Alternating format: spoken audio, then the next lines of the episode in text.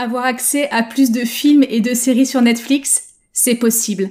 Les contenus auxquels vous avez accès sur votre interface Netflix ne représentent pas la totalité de ce qui existe en réalité sur la plateforme. Vous ne voyez en quelque sorte que la partie émergée de l'iceberg.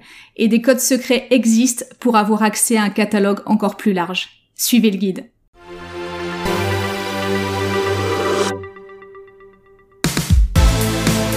Bienvenue dans le podcast Language Booster l'émission qui combine les techniques des plus grands polyglottes, la psychologie de la performance, les dernières découvertes des neurosciences et les outils numériques, tout cela dans un but unique, vous permettre de passer au niveau supérieur dans votre maîtrise des langues. Vous êtes devenu accro à Netflix? Quoi de plus normal? Moi aussi.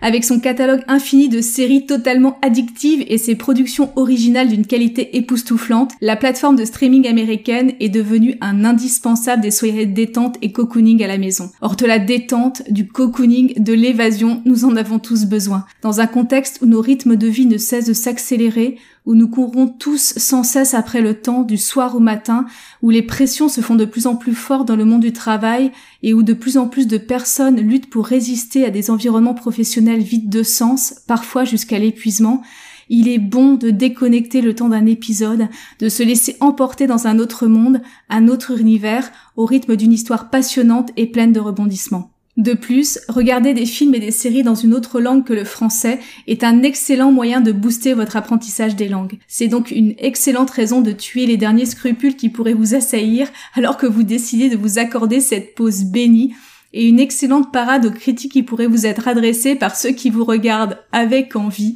vous prélasser devant le téléviseur ou devant votre tablette.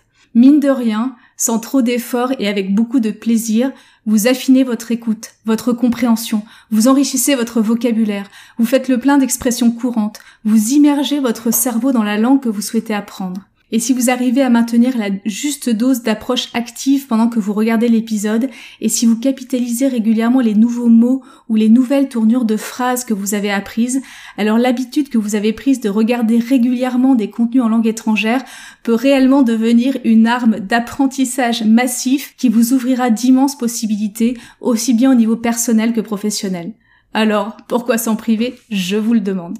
Si la multitude de choix proposés par le catalogue Netflix permet à tout le monde d'y trouver son compte, il est aussi très facile de s'y perdre ou de passer à côté de contenus enfouis par l'algorithme de la plateforme. Vous avez dû remarquer en effet que Netflix s'efforce de vous proposer sans cesse des choix de contenus personnalisés en fonction de vos goûts vos goûts, l'algorithme de Netflix les estime en fonction de votre historique de visionnage, des notes que vous avez données, des films et des séries que vous avez mis en réserve dans votre liste personnelle, mais aussi en fonction de ce que les utilisateurs de la plateforme qui vous ressemblent, d'après l'algorithme de Netflix, ont apprécié comme contenu.